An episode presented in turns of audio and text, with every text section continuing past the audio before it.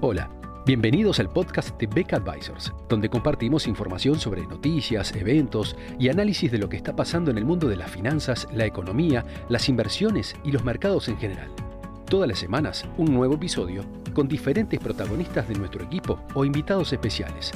En Beck Advisors, nuestro objetivo es acercar a nuestros clientes las alternativas más convenientes para lograr sus objetivos financieros.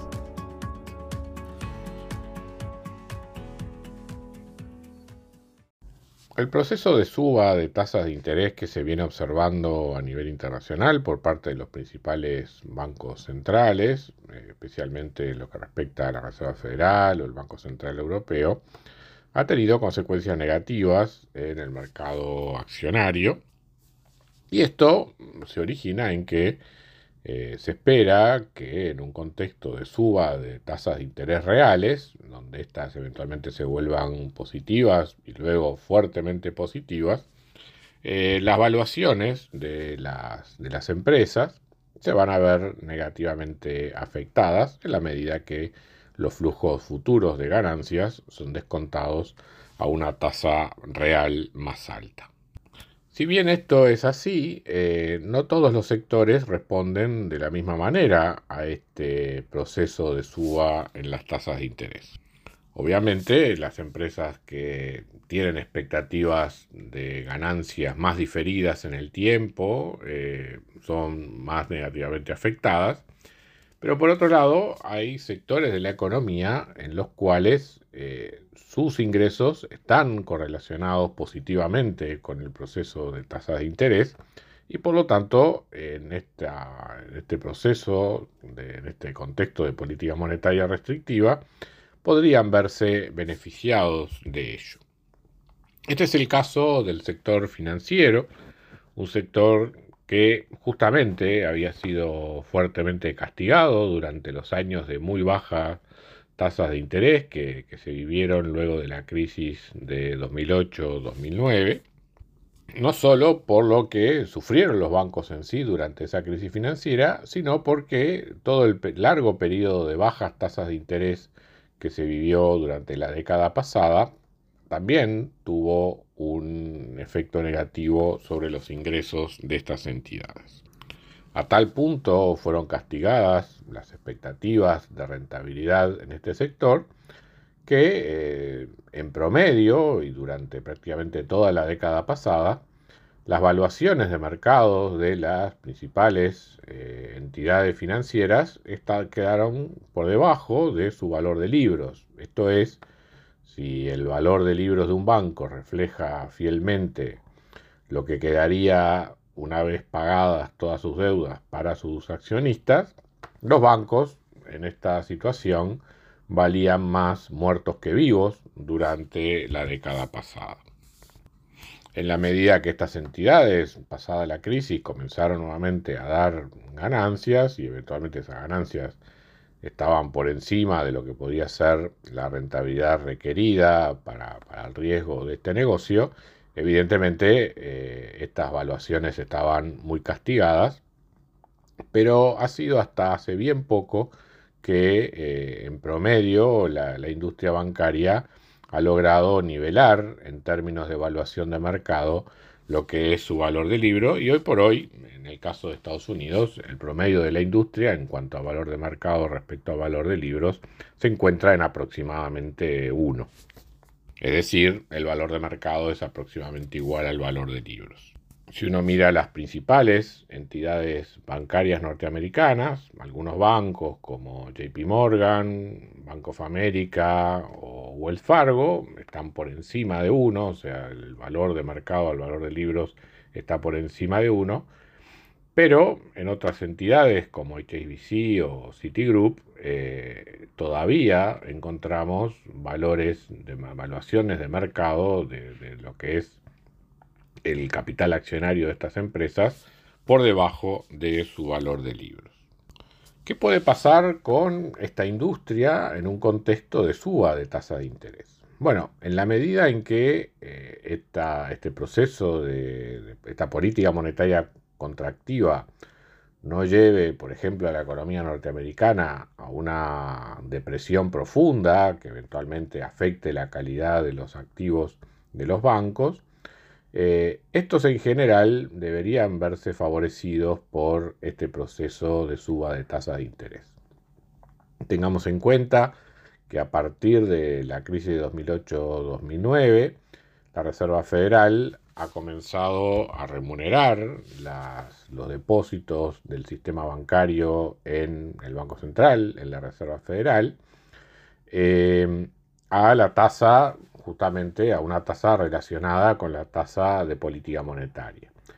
Como la liquidez de los bancos tras esa crisis de 2008-2009 se ha mantenido muy elevada, llegando a ser incluso, dependiendo del banco, una vez y media, dos veces o hasta tres veces superior al patrimonio de la entidad bancaria, eh, un proceso de suba de tasas como el que hemos estado viendo durante este año eh, y que eventualmente va a continuar hasta el final, llevando probablemente la tasa de interés al entorno del 3,5, 3,75, quizás hasta un poco más arriba, este, pero pensando que probablemente este año termine entre 3,5 y 3,75% la tasa de la Fed, eso implica para, muchas entidades bancarias un, aumento en la rentabilidad sobre su patrimonio de 4, 5, 6 o eventualmente hasta, el, hasta 7%, 7 puntos eh, porcentuales adicionales de rentabilidad sobre el capital, dado el efecto de esta política monetaria. Si uno mira a su vez también la, prime rate en Estados Unidos, o sea, la tasa que de créditos para empresas de primera línea, que se publica habitualmente eh, por parte de, las autoridades de la autoridad monetaria, uno ve que justamente esta tasa de interés ha ido subiendo básicamente en línea con la suba de la, tasa de política monetaria, mientras que eh, lo que pagan los bancos por sus depósitos prácticamente sigue siendo cero, o sea, la mayoría, la mayor parte de los depósitos de las entidades bancarias siguen siendo depósitos a la vista, lo cual eh, ha redundado, ya lo, ya lo vemos en los resultados del primer semestre de este año, a pesar de que todavía no ha culminado y no se nota totalmente el impacto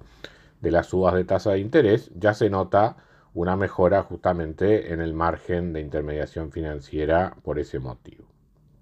O sea que tanto por lo que es eh, la remuneración del elevado nivel de liquidez de los bancos en la Reserva Federal, como el propio margen de intermediación financiera por la diferencia entre lo que los bancos obtienen por sus préstamos y lo que pagan por sus depósitos, todo ello eh, se ha visto favorecido en, eh, en este contexto de suba de tasas. Sin embargo, algunos analistas ven con preocupación al sector bancario pensando que eventualmente la rentabilidad se vea castigada si la economía norteamericana entra en una situación de recesión. Y algunos han hecho notar que si uno compara los resultados de estos dos primeros trimestres de 2022 con el mismo periodo de 2021, de hecho los bancos son eh, uno de los sectores donde se observa la mayor caída en las ganancias respecto del mismo periodo del año anterior. Pero eso se debe a una serie de factores que debemos separar de lo que venimos analizando hasta el momento. Eh, una de las principales razones por las cuales en algunas entidades bancarias ha habido menores resultados en 2022 eh, con respecto a 2021 es por una caída en la actividad de banca de inversión, especialmente en los bancos más grandes, en los cuales el negocio de banca de inversión es un componente importante de los ingresos y de hecho durante la década pasada había sustituido buena parte de lo que se obtenía por el negocio más tradicional de captación de depósitos y otorgamiento de créditos, esa parte se ha visto perjudicada por un menor nivel de colocaciones, menor actividad en los mercados bursátiles durante este año 2022. Otro elemento que equivocadamente se ha relacionado con un clima de recesión es el aumento de previsiones, o sea, los cargos que realizan las entidades financieras como para prevenir pérdidas en la cartera de créditos. Esos cargos por previsiones aumentaron significativamente en un volumen importante entre eh, los primeros seis meses de 2022 comparado con 2021. Esto también se ha visto como un elemento asociado a un clima de recesión, pero eh, esa interpretación es ciertamente equivocada, dado que el motivo por el cual ha habido eh, mayores cargos de previsiones en este primer semestre de 2022 comparado con 2021 es que en 2021 se habían hecho muchas reversiones de previsiones. ¿Por qué es esto? Porque en 2020, cuando se inicia eh, la, la, pandemia y las, y las economías entran en una profunda recesión como consecuencia de las medidas de contención adoptadas justamente para, combatir la, epidemia del coronavirus. Eh, los bancos en todo el mundo, particular en Estados Unidos, pero eso es un fenómeno que se observó a nivel internacional, los bancos aumentaron mucho sus, sus previsiones precisamente este, esperando ver castigadas sus carteras por la recesión que eventualmente estaría provocando y que efectivamente provocó el COVID. Pero una vez transcurrida y adaptada las economías a la situación de emergencia generada por, por esta pandemia, lo que se vio es que realmente los bancos habían constituido reservas por previsiones de manera excesiva durante el año 2020 y de allí que eh, los reguladores admitieran que las entidades bancarias durante 2021 extornaran buenas parte de esas previsiones. Entonces, cuando ahora en 2022 comparamos con el primer semestre de 2021, claramente estamos comparando una situación donde se generan normalmente previsiones, dado el crecimiento de la cartera y, las condiciones generales de la, de la economía, contra un periodo anterior en el cual de manera extraordinaria se había hecho un estorno de previsiones por exceso de constitución que venía de antes. Este es ciertamente un efecto transitorio que habrá de ir desapareciendo en los, en los próximos meses y por lo tanto es muy probable que desde el tercer trimestre, quizás, y ya más seguramente en el cuarto trimestre de este año, veamos variaciones positivas en los resultados de las entidades financieras respecto del año pasado. Entonces, volvemos a lo del principio y en modo de conclusión, en la medida que no tengamos una economía norteamericana en particular, mundial en general, hundida en una depresión en este contexto de política monetaria restrictiva, cosa que no parece probable. Esta situación de, este contexto actual de política monetaria restrictiva debería dejar a las entidades financieras como uno de los ganadores durante esta particular coyuntura que vive la economía mundial. Muchas gracias a todos por escuchar otro episodio del podcast de Beck Advisors. Te invitamos a compartir este podcast con tus amigos, colegas, dejarnos tus comentarios o reviews y seguirnos en nuestras redes sociales Instagram, Twitter, LinkedIn y también nuestro canal de YouTube. Visítanos en nuestro sitio web becadvisors.com para leer nuestros informes, reportes y conocer más sobre nosotros. Hasta una próxima entrega y muchas gracias.